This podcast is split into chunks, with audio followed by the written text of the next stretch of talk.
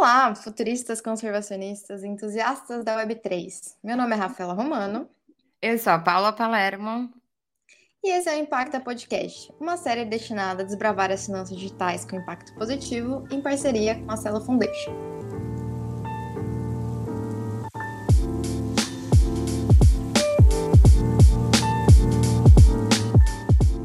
Olá, pessoal! Muito bom ter vocês aqui com a gente nesse momento muito interessante do mercado.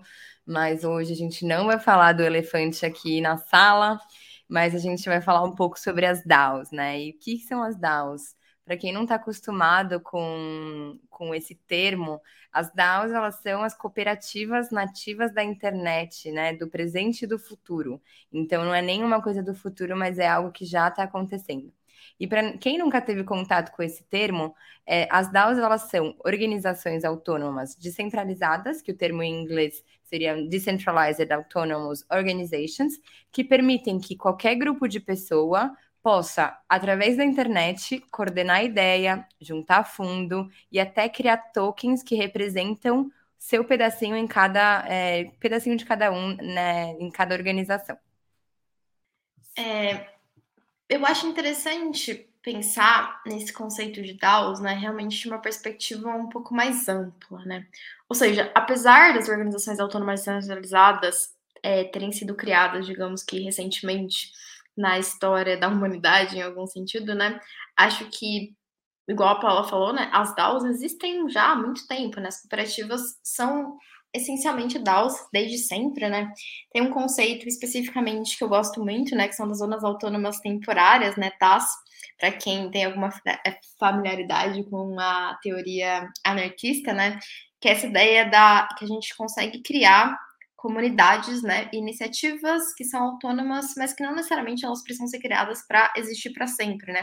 Elas podem ser criadas para que a gente solucione problemas e faça, enfim, coisas como festas, né, é, em determinados momentos no tempo. É, e, e, a partir dessa infraestrutura de zonas, de zonas com autonomias e com uma temporalidade específicas, a gente consegue organizar coisas e dinâmicas que seriam impossíveis de organizar dentro dos sistemas tradicionais, né? Então, as TAs acho que me introduziram muito no que hoje eu considero é, o Bitcoin de alguma forma, né? Como essa via paralela em que a gente consegue organizar, inclusive em um não lugar, né? Que é o cyberespaço as nossas novas formas de experimentações de transações econômicas, né? E DAOs nada mais, nada menos são exatamente do que essas possibilidades de novas formas através das quais a gente se organiza sem recorrer a uma autoridade central, né? E quando a gente pensa nisso, acho que a pergunta mais importante é como, né? Como a gente faz a gestão de pessoas que falam línguas diferentes, que estão em lugares do mundo diferentes, né? Torno do mesmo objetivo, né? Acho que um dos exemplos mais falados, né, especificamente quando a gente está nesse tema, é a questão do quadratic vote, né, e do quadratic funding, né? Para quem não conhece, essa ideia de votação quadrática, por exemplo, né, é um procedimento em que a tomada de decisão dos indivíduos é feita também com votos, mas que esses votos são usados para expressar o grau de preferência em determinadas soluções e não só a direção das preferências, né? Então, no modelo tradicional de voto diz eu voto para essa ação, ou eu voto para esse presidente, ou eu voto para esse deputado, né? E enquanto que no quadrant voting você usa o seu voto para expressar o grau da sua preferência em determinada pessoa ou em determinada decisão, né? Nesse sentido, você pode expressar o seu apoio em, em determinadas questões com diferentes níveis de intensidade, né? E, quando a gente usa isso dentro do mundo, né, dos tokens, das criptomoedas, a gente pode usar os próprios tokens como uma forma de pagar pelo direcionamento dos seus votos, né? Então, nesse sentido, se a gente pega um pouco da disputa atual política que a gente está vivendo, né? A gente tem muito essa questão de, ah, votei no Bolsonaro porque eu não queria o PT, ou votei no PT porque eu não queria, é, não queria, não quero o Bolsonaro, né? Então, imagina que, na verdade, esses votos pudessem expressar a intensidade da sua perspectiva perante aquela questão, não só a direção dela, né? Dessa forma, você consegue pluralizar um pouco mais a discussão e medir realmente qual é o interesse em cada uma dos participantes, em cada um dos participantes daquela DAO e daquele ecossistema na tomada de decisão, né? Esses são os exemplos de ferramentas, digamos, de gestão dessas comunidades autônomas descentralizadas. E é muito, muito legal que eu acho que a gente está na intersecção entre dois tipos de comunidades que são muito importantes, né? Um deles é muito intuitivo da gente relacionar com as cooperativas tradicionais. Então, principalmente no Brasil, a gente tem vários casos muito interessantes nos anos 80 de como a gente conseguiu se desenvolver com cooperativas de produção de alimentos, com cooperativas de reciclagem. Isso é um modelo organizacional, né, também no mundo que ele já já traz para a gente um pouco essa mentalidade que para agora no mundo da internet ele ele é similar. E também tem muito relação com outro, uma outra direção de movimento que são as comunidades agora da internet. Então a gente vê que os tokens, as criptomoedas e qualquer pro projeto de blockchain, ele tem as comunidades específicas. Então essas comunidades, elas são pessoas que participam em torno de um, um interesse, né? O Bitcoin, como a Rafa falou, é um, um exemplo muito forte de como né, essa comunidade gigantesca acabou crescendo com ritos, com memes, com coisas muito específicas, né, de cada um. E, e, são dois movimentos que agora também se juntam com a questão da internet. Então, se a gente vê as próprias comunidades que já existem nas criptomoedas e nos tokens, a, a, questão das DAOs, ela é só uma forma uma forma formalizada de poder votar, de poder ter a sua participação, né? E aí a gente vê vários exemplos, então os projetos eles podem ter como se fosse a cap table deles, como se fosse, né, quem quem é dono dessa empresa? Quem é dono dessa empresa são as pessoas que participam dessa organização, e por isso os tokens de governança. E tem vários exemplos interessantes que são por exemplo, tokens é, de governança, que são os tokens que são abertos para você poder é, comprar e participar em relação ao seu voto. E tem também alguns outros exemplos que até NFTs estão sendo usados como token de governança, né? Esse é um exemplo da CityDAO, que a gente gosta muito de referenciar, porque eles aproveitaram uma onda é, do estado de Wyoming, nos Estados Unidos. Então, esse estado específico, ele lançou uma lei de que organizações é, nativas da internet poderiam ser regulamentadas e também poderiam comprar ativos. Então, o que, que a galera da CityDAO fez? Eles foram, se registraram em Wyoming e agora estão no processo de poder comprar terra dentro de uma DAO e construir uma cidade baseada nisso. E quando a gente entra nessa questão, né, o quadratic voting, o, a, Git, a Gitcoin foi muito importante para isso, que é um instrumento de, de votação, um instrumento de governança para poder financiar e para poder escolher bens públicos, né? Bens públicos tanto físicos quanto bens públicos da internet. E acho que também a Ethereum Foundation e vários outros exemplos estão focando bastante, até a Optimism, que é esse layer 2 que está crescendo por aí que estão focando em public good, que estão focando em poder construir softwares que são abertos para todos, que estão focando em poder construir elementos que são é, para todos, né? E até é interessante a gente trazer que as DAOs elas são formas cooperativas de se organizar até em questão de serviços, porque a gente vê DAOs saindo para todos os lados. Então, tem DAO para você se organizar e prestar um serviço como designer, tem DAO que está servindo para como clube de investimento, tem DAO para tudo que é tipo de coisa. E, e é interessante porque tem, tem já essa perspectiva de que as DAOs, né, elas são organizações e fundos do futuro, então elas até podem tomar o formato de fundos de investimento de bancos, porque esse tesouro, ele cresceu de uma forma gigantesca, agora tem 2 bilhões de assets under management.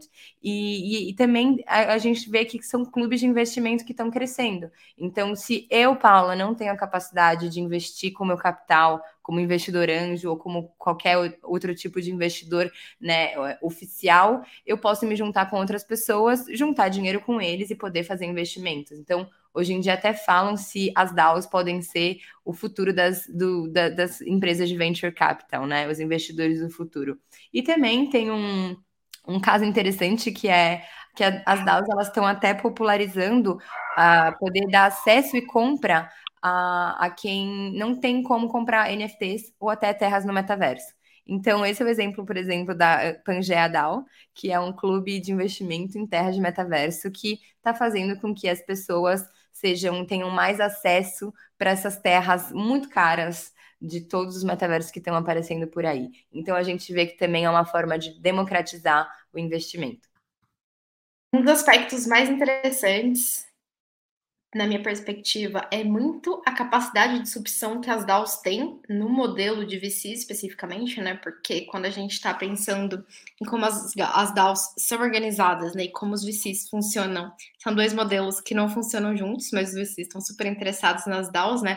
Então a gente está vendo um pouco dessa disrupção em relação aos modelos, né? Porque quando tu abre para um VC investir em você, ele pode querer ali uma participação super é relevante 3, 7, 10, 15% da empresa, né?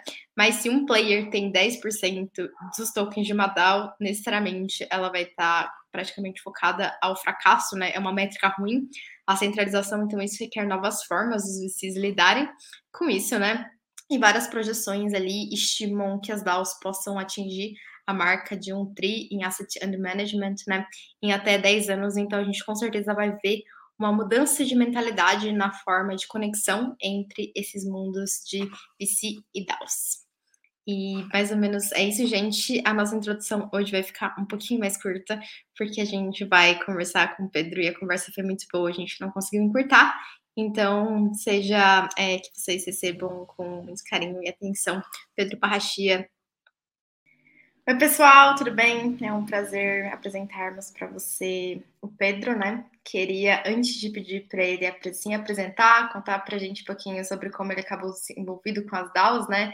E como ele entrou nas criptomoedas, dizer que o Pedro é um amigo de bastante tempo já, né? Nossa trajetória se cruzou de formas inesperadas em vários lugares diferentes, desde todas as questões focadas mesmo na terra, né? Das bioconstruções, das, das agroflorestas, etc., até a gente se encontrar de novo nas, nas criptos, né? Então, para mim é um duplo prazer, prazer te ter aqui. E peço que você se apresente e conte para a gente quem é o Pedro. Sim, é um prazer imenso. É, é raro que, é, ter esse encontro de amizades longínquas com esse alinhamento de interesse e de visão, né? É, é um prazer imenso estar aqui também. Eu acho que contando um pouquinho assim de trás para frente, é, nesse exato momento, eu estou envolvido com a Rizon, que é um ecossistema de, de soluções de Web3, soluções de, de blockchain, descentralização na América Latina. Eu estou envolvido também com uma série de DAOs, uma série de, de iniciativas aí da, no movimento de finança generativa, né?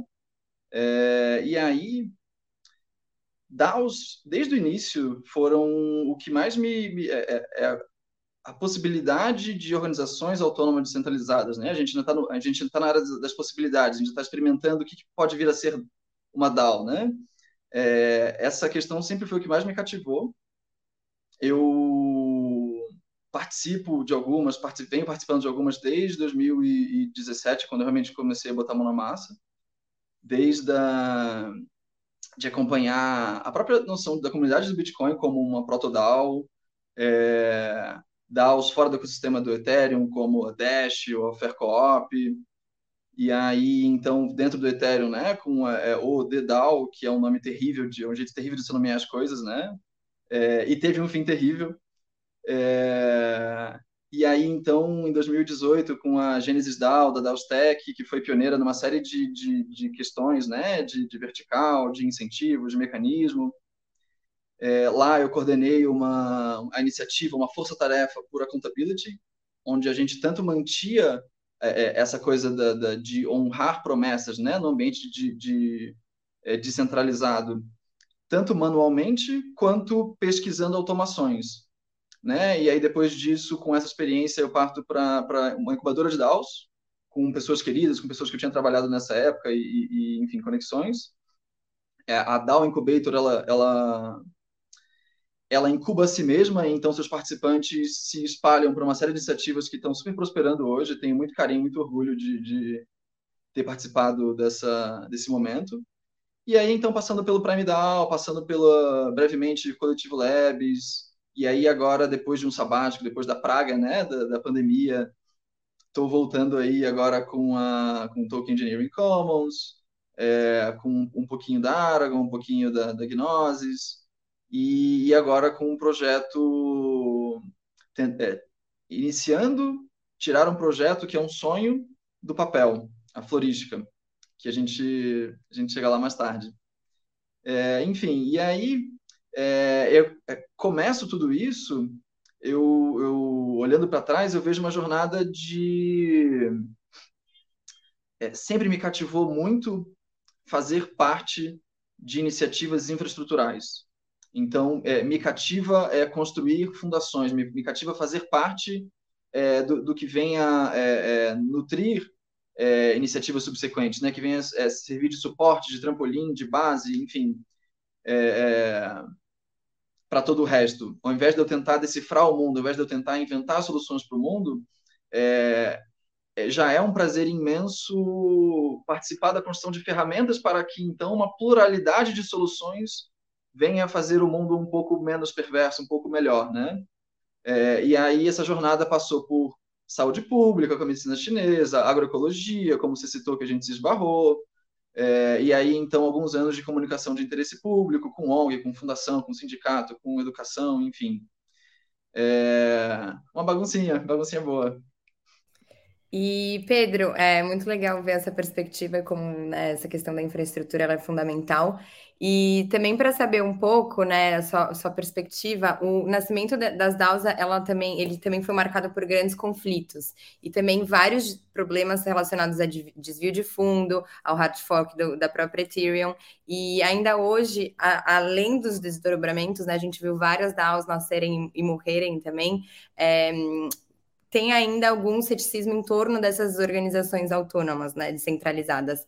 Quais que você vê que são os projetos e as DAOs com maior desafio, tipo, com maior, né, estrutura e quais são os desafios que essas organizações estão tendo hoje em dia? É... Então, é, pegando uma parte de cada vez do que você está trazendo, é, a gente está ainda muito no momento de LARPing, né? de, de role-play. Então, a gente mistura é, construção com performance, a gente mistura o que, quer, o que queremos vir a ser com o que o que está sendo tá, e o que está sendo necessário. Né? É, então, sinceramente, é, DAOs hoje não são muito mais do que um, um grupo que se une com fundos compartilhados, né? É, a maioria das DAOs se coordenam com Discord, né? Com, com enfim, e uma, e uma multisig, uma carteira de multi-assinatura. E aí, se você for me perguntar quais são as DAOs, as DAOs mais concretas, eu diria que são as que fazem gestão de, é, de ferramentas, de plataformas, de, de produtos mais impactantes. Então, você tem aí é, o Bitcoin DAO, você tem o MakerDAO, né? É, é, a própria Uniswap, então, eu diria que o que define a concretude de uma DAO é, é o impacto daquilo que aquela DAO está gerando, é, é, gerenciando. Né? É, e aí, de desafios, é, eu acho que existe uma. Dentro dessa coisa, de, de, dessa afobação de reinventar roda, de uma nova internet e tudo mais, a gente é, repete muito erros passados, não precisa pela tirania da falta de estrutura da Joe Freeman, um texto excelente, leitura obrigatória. A gente tem a, a, a lei de Conway, que diz que é, organizações que, de, que fazem design de sistemas é, estão fadadas a reproduzir nesses sistemas as suas estruturas de comunicação interna.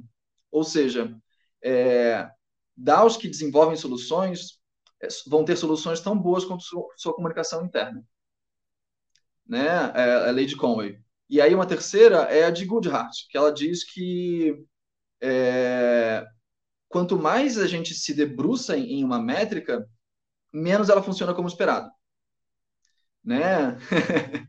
então, assim, a gente vive uma, uma perspectiva hoje em que é, tomadores de decisão jogam devs, jogam tokens em cima dos problemas porque é, é, se debruçam demais nessas, nessas duas questões como métrica, né? Ethereum bate no peito, se orgulha de ter a maior quantidade de desenvolvedores ativos e tudo mais. Mas você tem Solidity, você tem a, a, uma, uma superfície de ataque que é, é bem problemática. Enfim, não, não precisa entrar nisso agora. Mas, enfim, é, eu diria que essas são três, são três arenas é, de desafios para as DAOs. Né? Então, uh, assimetrias de poder, assimetria de informação por uma suposta horizontalização, como a, a Joe Freeman é, explora muito bem. A gente tem essa esse pensamento mágico que acha que só por a gente estar tá junto nessa perspectiva nova a gente vai ser capaz de desenhar é, sistemas é, robustos, quando não vai, porque a gente internamente está uma bagunça. Tanto internamente indivíduos quanto internamente o, a dinâmica, os, os, processos, as operações, a governança né, da organização, enfim. E então a questão dos incentivos, né? A gente acha que é, isso aí tem uma, tem uma série de, de, de, problemáticas secundárias, né? A gente achando que vai adestrar é, pessoas com incentivos, a gente achando que hiperfinanciarizar resolve tudo, a gente achando que, é, de novo, um pensamento mágico, né? Que a, ao é, escolher uma métrica de impacto, focar nela vai ser o suficiente. Dois comentários que eu acho que eu não posso deixar de fazer, né? Uma coisa que a gente na Impacta especificamente percebeu e anda pensando muito é sobre como, na nossa perspectiva, os projetos que talvez tiveram mais impacto foram os projetos que não se propuseram a fazer impacto na frente, né? Acho que um dos exemplos que eu mais gosto é a questão do Axie Infinity. Tipo, eles saíram como um jogo de cartas besta, assim, em termos de proposição, né?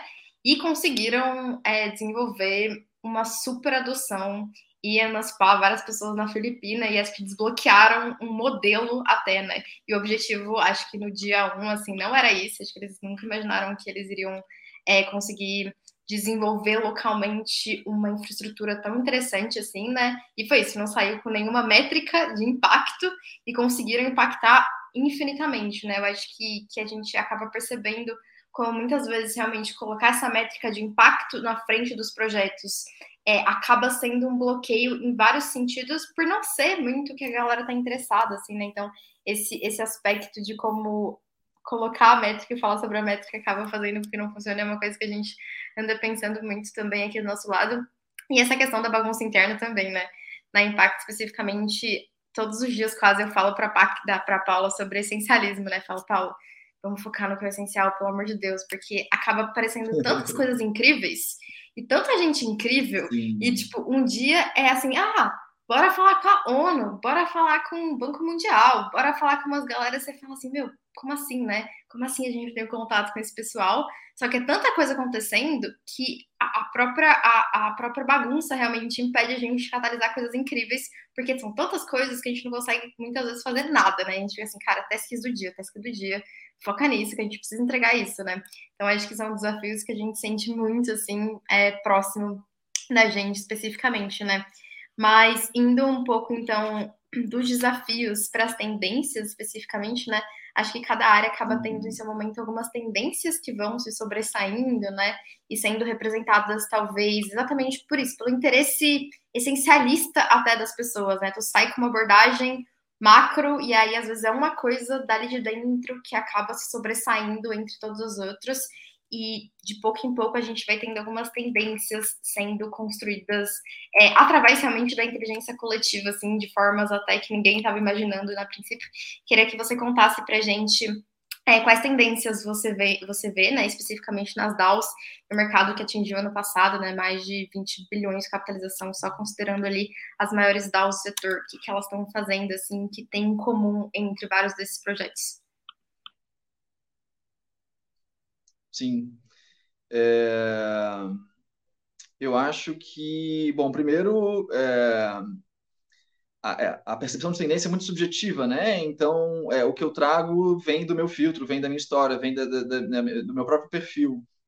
E aí, quando a gente pensa em um sistema que ele é, ele tem, ele permite tanta autonomia, permite tanta é, liberdade, o, a gente entra naquela questão da economia da atenção, que já é algo relativamente explorado, né? A gente tem o próprio Brave Browser, que uh, não duvido que uma de vocês esteja usando ou já usaram. É... mas é, uma, um desdobramento dessa economia da atenção, como tendência nas DAOs, é, vai ser uma, creio que seja uma, um amadurecimento das jornadas de aprendizagem. Então, a experiência de DAOs, ela, ela é baseada na, na praticamente em é, votar e aprender. Né? É, é, Para além da, da, atividade produtiva é, objetiva da DAO, o, o meta-trabalho de DAO é basicamente você tomar decisão e aprender. Então, é, acredito que venha a ser uma tendência, um amadurecimento da, de como essas jornadas se estruturam. É, esse amadurecimento ele vai passar, inclusive, pelo lúdico, né? É, vai passar por, uma, por um maior reconhecimento da, da, de atenção como um recurso escasso, do perfil, né? Como, como eu comecei a fala, né? Então, é, o que eu estou dizendo aqui agora vem, vem da minha lente. Então, jornada de aprendizado amadurecida, ela precisa melhor contemplar as lentes de quem está vindo, né? É, e aí existe também um amadurecimento do aprendizado mais específico, né? No caso da questão de, da engenharia de tokens, do design de tokens, o design de mecanismos de incentivos, né? E aí você tem aí organizações é, super liderando, como a, a Block Science, a Token Engineering Academy. E aí a própria noção de, de a, a visão de uma engenharia de tokens é, é uma coisa que me cativa bastante, que segundo a Block, a Block Science eles dizem que ao invés de tentar otimizar humanos, né, é, a gente tenta prover um, um maior grau de liberdade, é, ao mesmo tempo prevenindo, reduzindo é, condições perigosas. Né? Então, é, fica, fica, um desafio e tendência é, o amadurecimento das estruturas de suporte para esse objetivo. Não sei se eu estou começando a me embolar um pouco, se não estou fazendo sentido.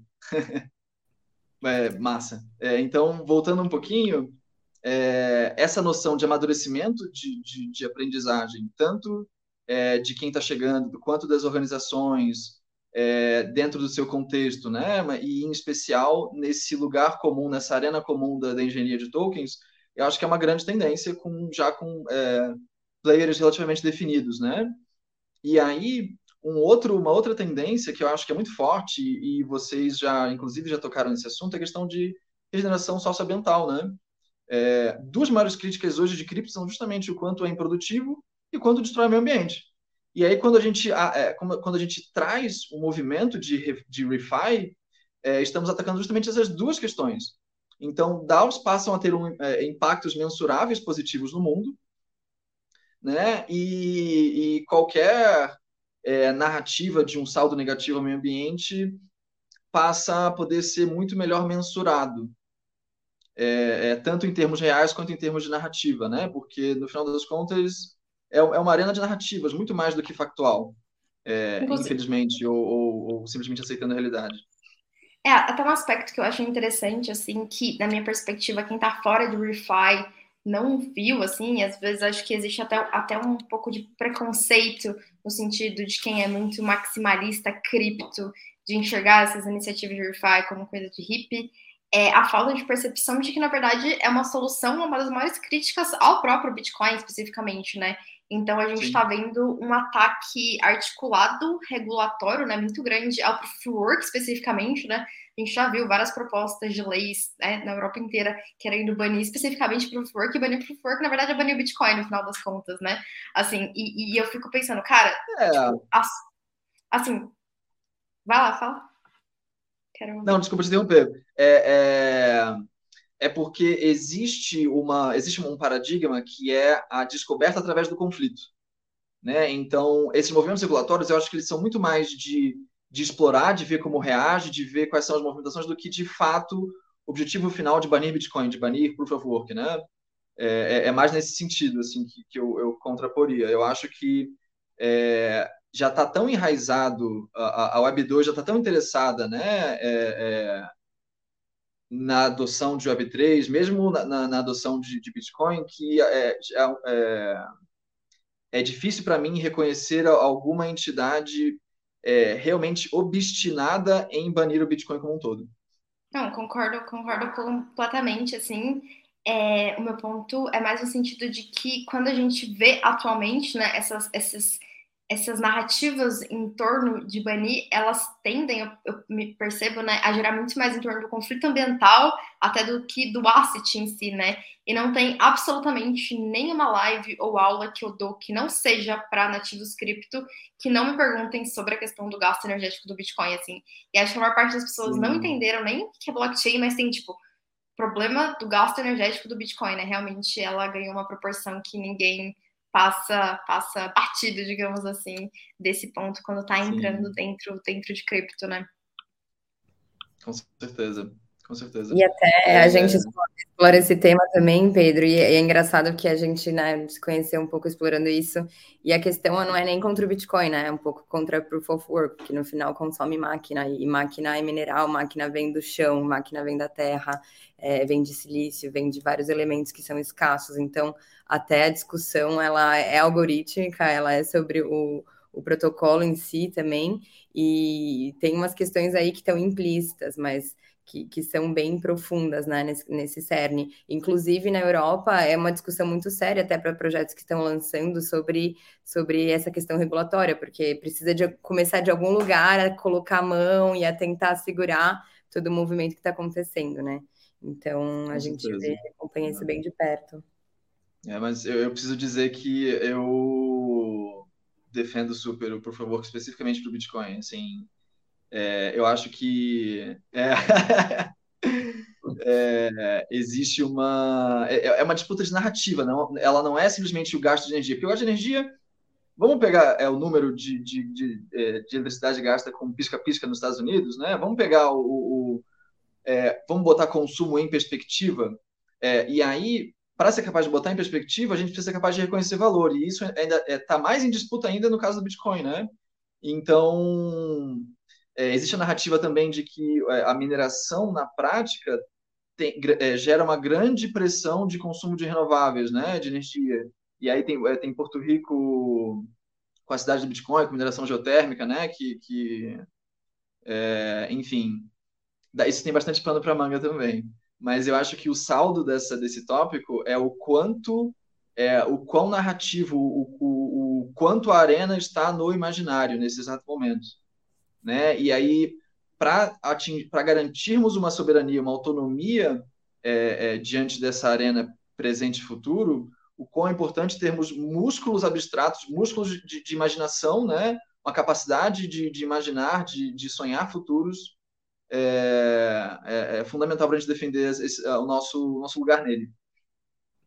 Eu sou completamente alinhada com você nisso, inclusive porque é, a gente passa bastante tá, parte do nosso tempo, né, vendo o futuro que a gente quer desenhar e construir e vendo como executar e executar coletivamente. Então, acho que são, são desafios que a gente tem.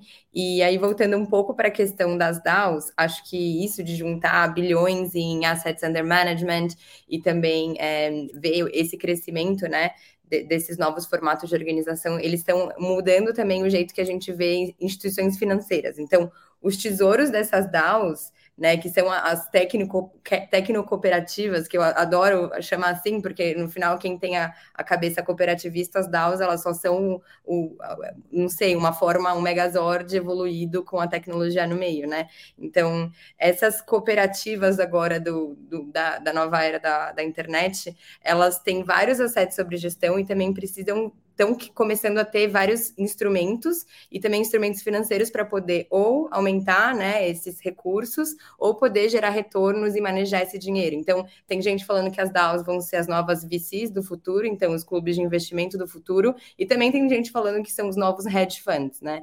Então, queria ver um pouco da sua perspectiva se você também acha que essas DAOs vão ser os novos bancos, os novos fundos, e que tipo de estratégia você tem visto para poder alavancar esses portfólios e toda essa economia girando através de instrumentos para DAOs. Massa, é, essa é uma questão é, que me, me cativa bastante, me instiga bastante, né? Eu acho que, em primeiro lugar, é... a própria noção de DAO, para a gente chegar a, a, a, esse tipo de possibilidade, ela precisa evoluir. Então, como você mesmo trouxe, né, tecnocooperativas, né? Então, é, é eu acho que o conceito de DAO é um conceito incubatório.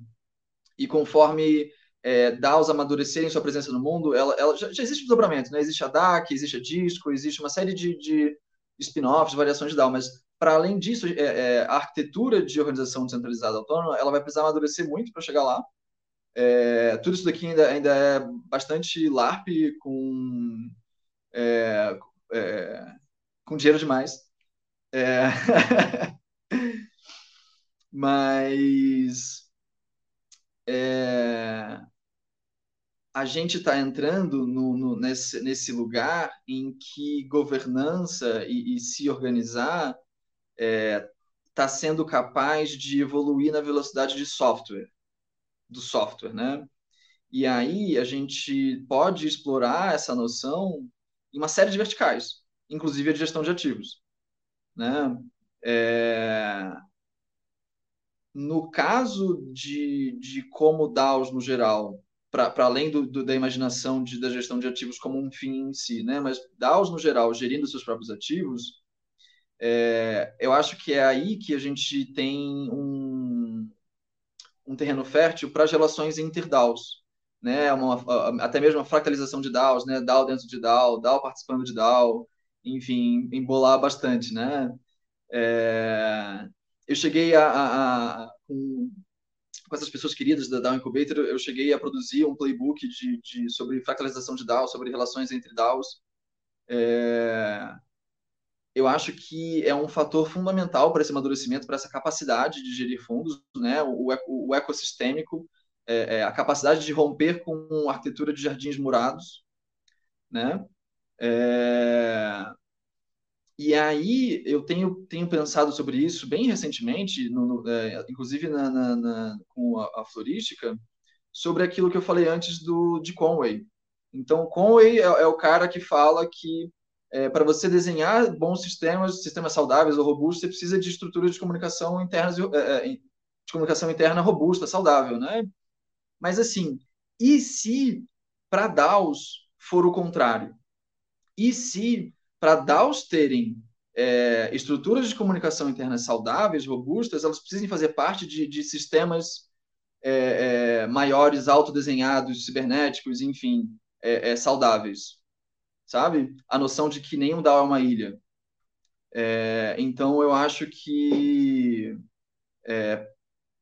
para sequer consolidarmos esse lugar de, de DAOs realmente gerindo grandes ativos, se consolidando em verticais específicas, é, precisa primeiro de um, um profundo amadurecimento dessa arquitetura e, e, mesmo de taxonomia, que é um caos, né? E outra é, das relações inter-DAOs. Então, DAO to DAO, DAO fractalization, enfim, todas essas tags. Tem muita coisa acontecendo, a gente até se perde um pouco, porque a gente fala, nossa, Dalsa, a Rafa acho que faz uns três anos ela fala, não, a gente vai fazer um dia, a gente vai criar uma empresa e vai ser uma DAO, antes de tudo explodir. E hoje a gente vê até, nossa, coisas muito loucas acontecendo. Tem todo um setor dentro de startups que é só de instrumento, né? Para gerir, para poder pagar os funcionários automaticamente, para poder gerar fundos nas carteiras. Então, tem várias coisas que estão acontecendo.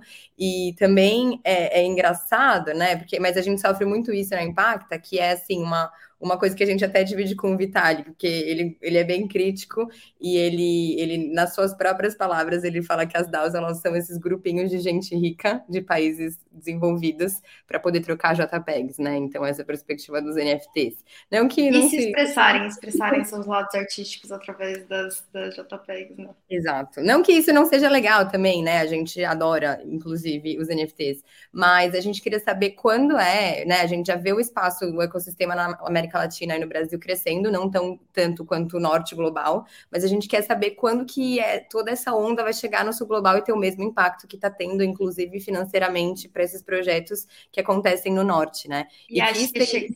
Desculpa.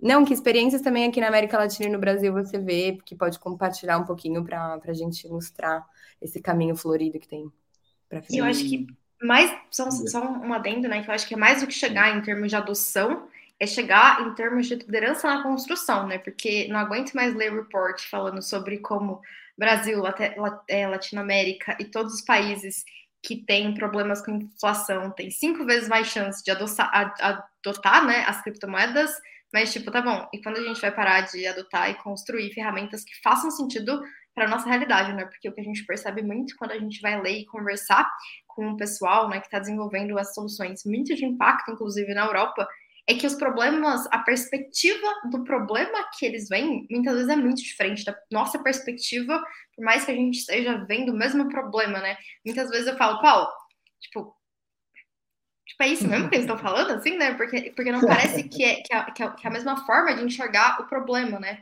por mais que as intenções e, e, a missão, enfim, às vezes seja compartilhada, mas a perspectiva para mim sempre dói e me gera incômodo e eu acho que tem a ver com quem constrói realmente, né? Com certeza, com certeza comigo também. Eu acho que essa pergunta é excelente, o adendo que você trouxe é excelente. É, o que eu tinha em mente era, era algo nessa linha, porque assim, é, DAOs não vão chegar no sul global. O que chega no sul global é corretora, o que chega no sul global é, é adoção, né? O que chega no sul global é, é play to earn. É, é, é, a gente daqui que precisa é, descer de um cavalo alto, né, de um, de um puritanismo, de um moralismo, de uma, de uma coisa ludita, né, uma coisa é, é que pinta o tecnológico como uma é, como um mal em si, né, ou como algo, enfim, é, enfim, que corrompe, né? então descer desse cavalo alto para partir para cima dessa arena também. Então, é, a forma que eu vejo é que é, existe uma esfera, né? Existe uma, uma DAO-esfera, assim como existe uma criptosfera, né? A soma dessas iniciativas, que é uma, é uma arena, é um território em disputa, é um, é um novo território em disputa no cyberespaço. E assim, esse, esse território, ele, por mais que a gente tenha a questão de inclusão digital, que a gente tenha mais distribuição de renda, que a gente tenha uma, um pensamento colonizante, é, colonizado, colonizador, é, apesar de todas essas, essas dificuldades a, é, a mais para a gente, é, cabe um esforço de irmos a essa arena. Né? Exatamente como você falou, para muito além de, de adotar soluções gringas, para a gente se organizar e produzir plataformas cívicas, produzir uma, uma capacidade de coordenação descentralizada em escala, é, produzir a capacidade de construção de narrativa é, nativa na internet, então, é, é, de novo, né? É, é torço que DAOs não venham para, para o sul global. Torço que, que a gente entre nessa arena por, por conta própria, por, por emancipação, por autonomia, né? Eu, eu adoro essa. É, e aí, de exemplos, eu acho que a Faircoop é, é, uma, é um exemplo bem legal. A, a, a Faircoin, né? Eles têm um trabalho de base bem bacana há bastante tempo apesar de nunca ter é, viralizado, qualquer coisa do tipo, propostas sólidas, as pessoas são engajadas, é, existe presença é, em, alguns, em alguns pontos da América Latina, é, e aí, além deles, tem a questão da, de, de, projetos pontuais, né? Então, você tem grupos de artistas que, que buscam é, é, uma, uma soberania financeira nos NFTs, né? Você tem é, o caso, a gente entra no caso de, de, adoção de novo, né? Mas você tem é, de mineradores, pools de investidores, pools de, de artistas, né? Que, que num, num, numa mesmo no sentido mais básico, começam a, a se coordenar por, é, é, é, entre eles, né? E para eles. Até mesmo agora, começando, tem a Dux, uma, uma, uma guilda, né? De, de, de play to earn. É, e aí, eu acho que esse é momento que eu gostaria, inclusive, de puxar um pouquinho o peixe é, para a Florística, que é um projeto que eu estou desenvolvendo com, com apoio da Rison, com o apoio da, agora da, recentemente da Silo, com o laboratório de governança delas.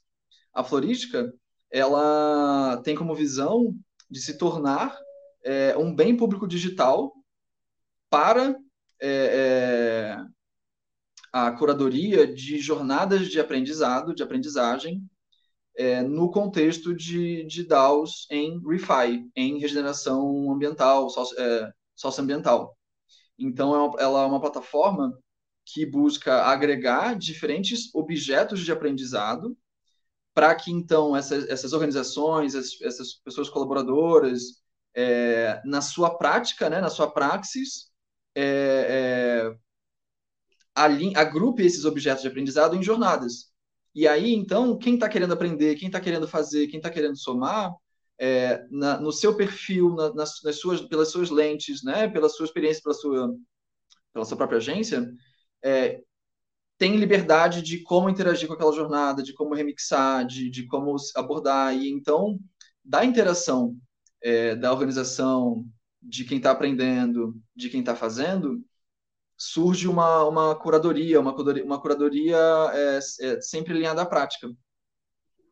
E aí a Florística, ela é um projeto que está começando agora, mas que ela vem de toda essa é, essa visão que eu venho, que eu estou contando aqui um pouquinho, né, da minha perspectiva, mais de bens públicos digitais, de um esforço infraestrutural, de, de sair do, do, do greenwashing, do sustentável para o regenerativo, para o impacto, de sair de um lugar de LARP para um, um, um amadurecimento estruturado, é, enfim. E aí a florística ela já tá, ela já começa conectada a alguns projetos latinos, entre eles o Cripto Serrão, que é uma iniciativa de artistas é, é, em periferias de Minas com, em relação a NFT, em relação à adoção de cripto. Começa com um, um, um projeto brasileiro de DeFi que ainda não posso falar sobre. É... Enfim, e, e alguns outros projetos. E eu queria aproveitar esse momento em que tu tá expondo ideias que nasceram dessa cabecinha para contar um pouquinho de uma brisa que você já me contou que eu adoro, que é da ideia de usar os RPGs para estruturar as DAOs. Sim, é, eu acho que um pouco de contexto é que nessa quarentena o meu hobby foi o RPG de mesa, né? É, é, eu nunca tinha jogado isso na vida, e aí quando a quarentena começou, eu olhei em volta assim, né? Tipo, ah, eu não quero fazer pão, é, planta eu já tenho. Eu fui passando por uma lista de coisas assim, de possíveis hobbies. E aí chegou a hora ali da, da tá bom, RPG, vamos lá, legal, super, remoto, é, funciona, seguro, é, é, cativante, estimulante, né? Só que aí, é, primeiro que a, a, o baseline da cultura nerd é tóxica, né? Então já precisa haver um esforço para ir além da, desse, desse, dessa base, desse, desse lugar de partida. E aí, conforme eu, eu ia explorando, eu entendi potencial de RPG como elemento terapêutico, como um elemento de integração de comunidade, resolução de conflito, exercício para, para resoluções de conflito e, e outros tipos de, de, de é, scaffolding, né, de, de, de suporte, é, de coordenação, de, de organização, de governança. E aí, quando eu fui defrontando com iniciativas como o Solarpunk, né, que, que é um movimento estético, ético de imaginar futuros, é, poxa, faz sentido, né? É, é, a gente realmente precisa desse, desse tipo de dessa, desses recursos, dessas, desse ferramental.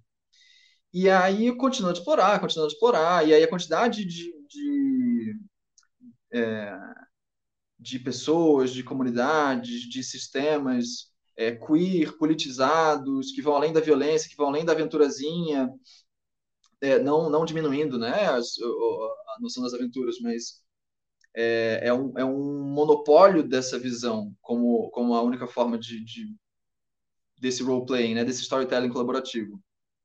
Enfim, eu cheguei nesse, nessa noção de que não, a gente precisa é, é, desse ferramental de imaginários e o RPG tem uma super tecnologia, é uma super tecnologia social para isso. Legal, vamos lá.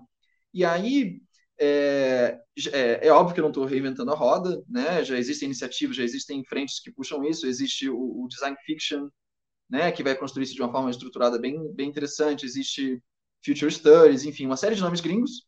Eu gosto em especial da noção em português de motirão de imaginários, né? É, que existe um projeto com esse nome, inclusive, que, que é lindo, é, mas essa noção de mutirão de imaginários, né, essa noção de realmente é, sentarmos e sonharmos juntos, é, sentarmos e contarmos histórias juntos, é, é bem cativante, quando, e especialmente quando a gente canaliza para problemas reais, para situações reais, possibilidades reais. E aí, um exemplo prático disso é um, é um projeto pessoal, que está bem no iníciozinho, está bem assim, é, confortávelzinho na, na, na, na sua incubação, mas é uma noção de, de um contraponto ao solar punk chamado de eclipse punk. É, o eclipse punk ele pergunta é, como é que um solar punk dá errado? O que, que acontece para visões cyberpunks, é, solar punks falharem? Né? É, o, como que, que esse, esse movimento ético, estético é, lida com os riscos de greenwashing, com os riscos de corrupção, com os riscos de erosão da visão solarpunk. E aí, ao invés de entrar em, em longos debates e, e, e, pelos em ovos, é, é, não que o debate em si não seja necessário, né, mas que a principal arena seja o próprio exercício imaginário.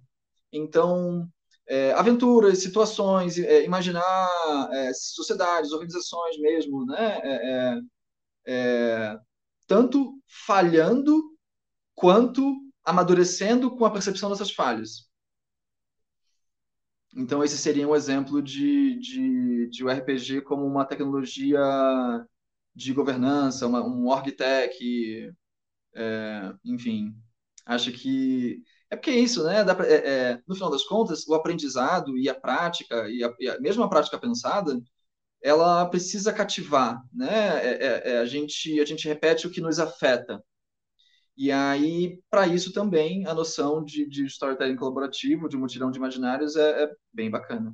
Mas isso também entra, eu acho que entra muito na, na, questão de onboard, né, das pessoas, porque essa comunicação é tudo. Eu imagino esse tipo de situação até ajudando, né, fazer o onboard das pessoas. Também se colocar no lugar do outro, porque o RPG ele tem isso de você criar esses cenários e esses né, imaginários mas eu acho que cada dia mais a gente precisa se colocar no lugar do outro, entender quais são algumas dificuldades e também no mundo cripto, principalmente, é muito difícil a gente pensar em imaginários futuros, né?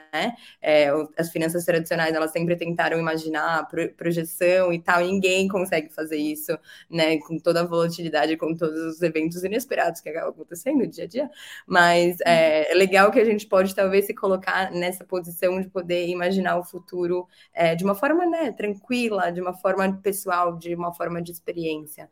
Então, eu vejo muito esse tipo de solução também vindo, e também é legal essa sua perspectiva de Eclipse Punk, porque a gente começa, às vezes, projetos né, com toda a certeza de que vai dar certo, não maneja risco, não maneja o que pode dar errado, não maneja até coisas nas nossas próprias ideias que no meio do caminho podem ser que não, não sejam nem tão boas assim. Então, imaginar já o que seria o Eclipse Punk vai virar uma aventura para mim provavelmente nas próximas horas e no, nos momentos que eu estiver por aí, porque agora você deixou esse conceito na minha cabeça. que legal, a gente pode ter uma sessão de Eclipse Punk, super.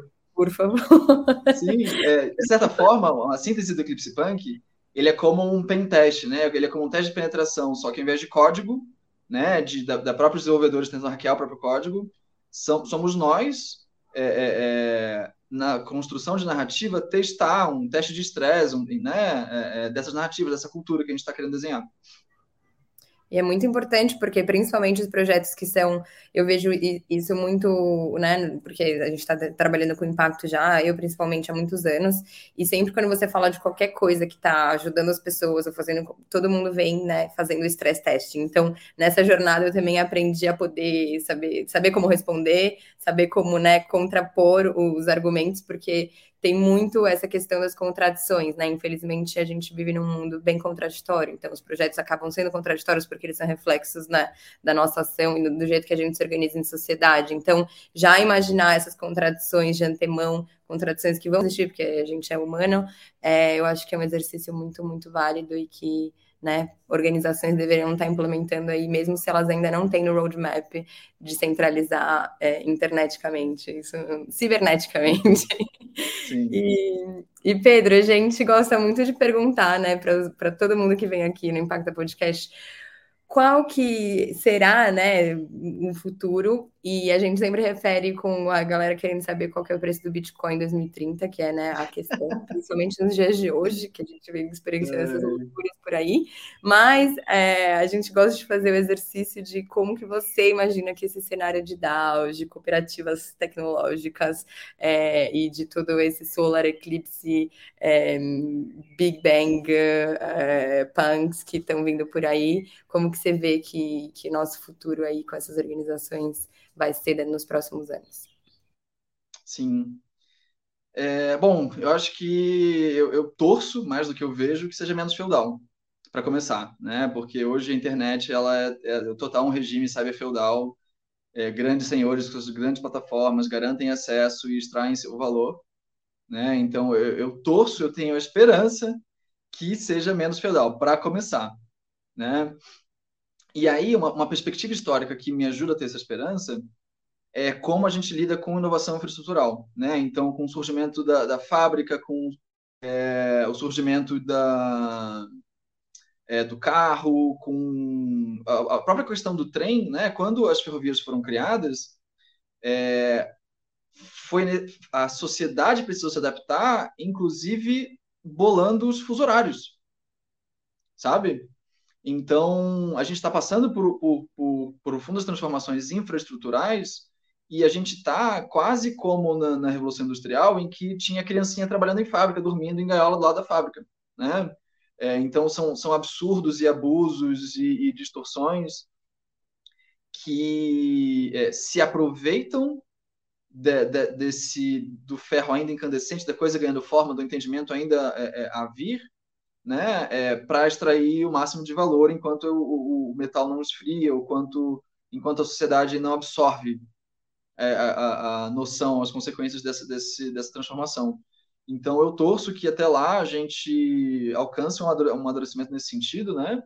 E aí, é, é, saindo um pouco da esperança, indo mais para um, um, imaginário, é, imaginar especificidades, é, eu adoraria ver DAOs como Data Trusts, então, DAOs, é, organizações como DAOs é, contribuindo para a gestão né, de dados enquanto um bem público, é, DAOs representando direitos ambientais, representando é, é, como uma, uma, forma de, de coletivização, né? Então existe a possibilidade de organizar DAOs para uma tarefa de uma hora e depois essa DAO se dissolver, né? Um, como um grande happening, como um grande como uma taça matar os para Como matar isso. Exatamente. Exatamente. É, e como dessa forma já, é, é, já existem esforços do tipo hoje, né? Você tem um movimento de K-pop, por exemplo, que é o, um, se mobilizando politicamente, né, para derrubar é, aplicativos é, fascistas, é, atacar iniciativas conservadoras. Isso, isso, já é um exemplo do, dessa possibilidade, só que ela é tácita, ela é opaca. E aí, talvez no futuro, a gente alcance um nível de transparência e de agência é, que já vai ser tão interessante quanto as promessas de Bitcoin valendo não sei quanto, de software engolir o mundo, enfim, só da gente ter um futuro mais transparente e, e, com mais poder de participação, e quando eu digo participação, eu digo não só voz ou voto, mas pertencimento, né? Já seria incrível. Maravilhoso. E acho que uma das coisas que eu sempre gosto da conversa com você, que eu também depois acabo com a minha multidão de imaginações da minha própria cabeça, pensando em várias coisas super legais, assim. Então, super agradeço por mais uma conversa em que meus horizontes são super ampliados. Acho que desde que eu te conheço, tu faz isso comigo, até de formas sofridas, inclusive, na nossa história, assim, né? É, mas, enfim, sofrido, mas bom, sempre quebra de paradigma muito interessantes. Sim. E queria pedir para você fazer as suas palavras finais, convites ou o que quer que seja para os nossos ouvintes. É, ah, eu acho que é um, é um prazer imenso. A, a, nossa, a nossa jornada né, de, de alinhamento é, com todos esses anos é, é, é, é muito querido para mim. E agora está sendo um prazer também é, imenso conhecer a Paula. Vou, vou, adorar se a gente conseguir fazer uma sessão aí, de repente, nós três ou, ou algumas pessoas de Eclipse Punk. É, tenho muita admiração pelo, pela, pela Impacta e, e pelos, pelos seus outros projetos, pelo, é, por onde você. É, as nossas conversas nos, nos, inspiram, mas a nossa ação também inspiram tanto quanto. É, gosto muito. É, eu acho que agora mais do que nunca com a pandemia, né, é, exercitar os músculos de produzir as próprias razões para termos esperança é fundamental. É, acho que esse, essa iniciativa de vocês é, é, um pouco isso. Eu acho que a Florística, o Eclipse Punk, o, o, o, a, o Mutirão de Imaginários é, é isso também. É, gostaria de, de trazer um, algum encaminhamento da Florística, né? É, é, eu vou deixar um linkzinho de uma, de uma landing pagezinha que tem um formuláriozinho. Quem quiser conhecer mais, quem quiser participar, quem quiser somar. É, hoje é um experimento com a visão de vir a se tornar um bem público digital. E aí, para isso, é, é, não pode ser um projeto meu, não pode ser um projeto de, de alguém, né? É, é então, que isso se torne coletivo, que isso evolua para uma cooperativa digital, né? E, e, que então isso se torne realmente é, como um pedacinho, como, como, um território definido nesse, nesse, cyber, nesse nosso cyberespaço. Muito obrigada, Pedro. E a gente se vê no próximo episódio. Beijos. Super. Obrigada. Um abraço para vocês duas, um abraço para todo mundo que está aí ouvindo. É, vamos meter mão na massa. Mão na massa. Ideias também na cabeça. É isso, pessoal. Sim. Até a próxima. Tchau, tchau.